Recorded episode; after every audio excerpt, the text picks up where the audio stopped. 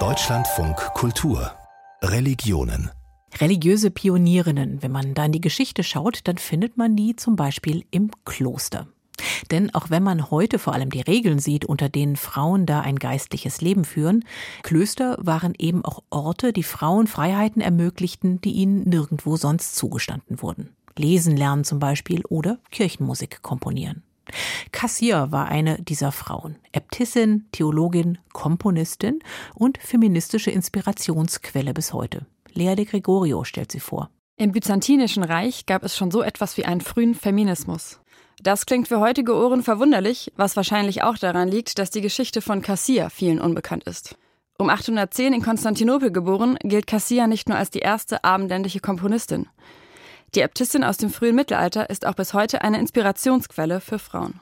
Cassia ist natürlich erstmal eine Nonne gewesen aus Konstantinopel, die sehr weit entfernt von uns lebt als Figur, aber die in die Geschichte eingegangen ist als die erste Komponistin, die überliefert wurde, beziehungsweise von der wir Notenmaterial haben, mit dem wir arbeiten können und gilt auch in meiner Lektüre ein bisschen als Role Model für feministische Fragen.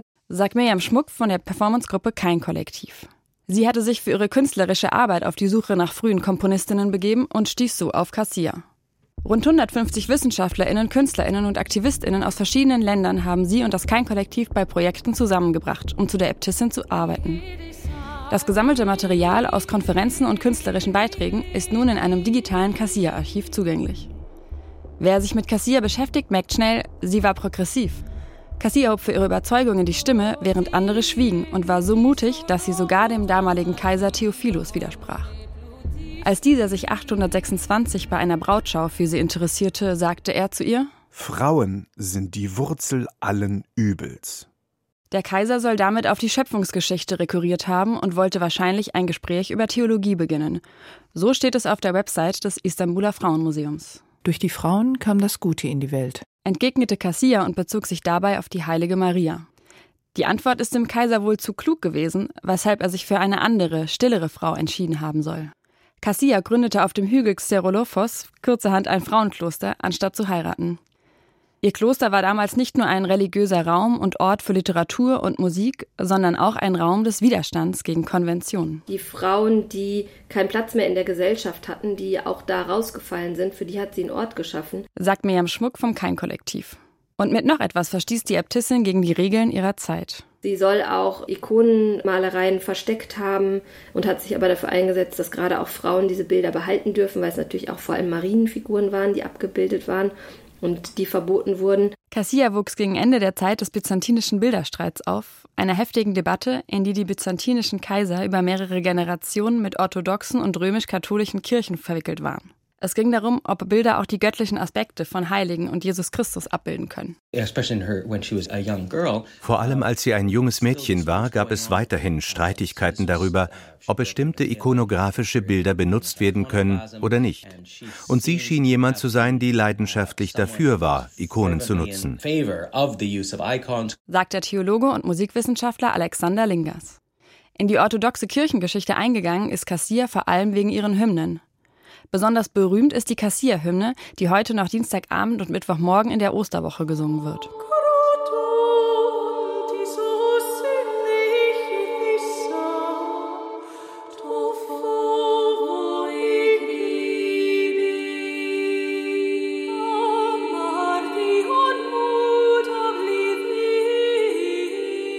If you're in Greece and you're, you know, it's, you're, it's during Holy Week and it's wenn Sie während der Heiligen Woche in Griechenland sind und es ist Dienstagabend, wird die Frage sein, wo werden Sie Cassiani hören? Es ist so, dass diese eine Hymne so berühmt ist, dass es eine ganze Kultur um diese eine Hymne gibt.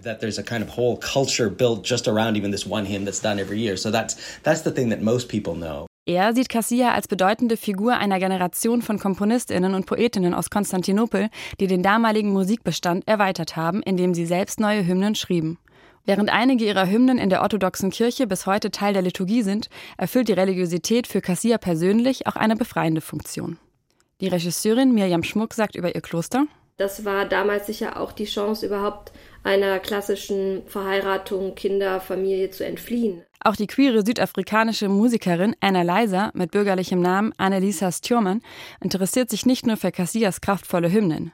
Sie sieht die Äbtissin auch als Beispiel für wichtige Frauenstimmen, die vergessen werden. You know, with my understanding of Cassia, I wouldn't say a role model, but an untold story. In meinem Verständnis von Cassia würde ich gar nicht unbedingt Vorbild sagen, aber eine nicht erzählte Geschichte einer weiblichen Perspektive. Und wenn ich weiblich sage, geht es mir gar nicht um Gender, sondern um eine nicht erzählte Geschichte. Mich inspirieren Geschichten, die noch nicht erzählt wurden. Sie inspiriert mich zu eigenen, noch nicht erzählten Geschichten.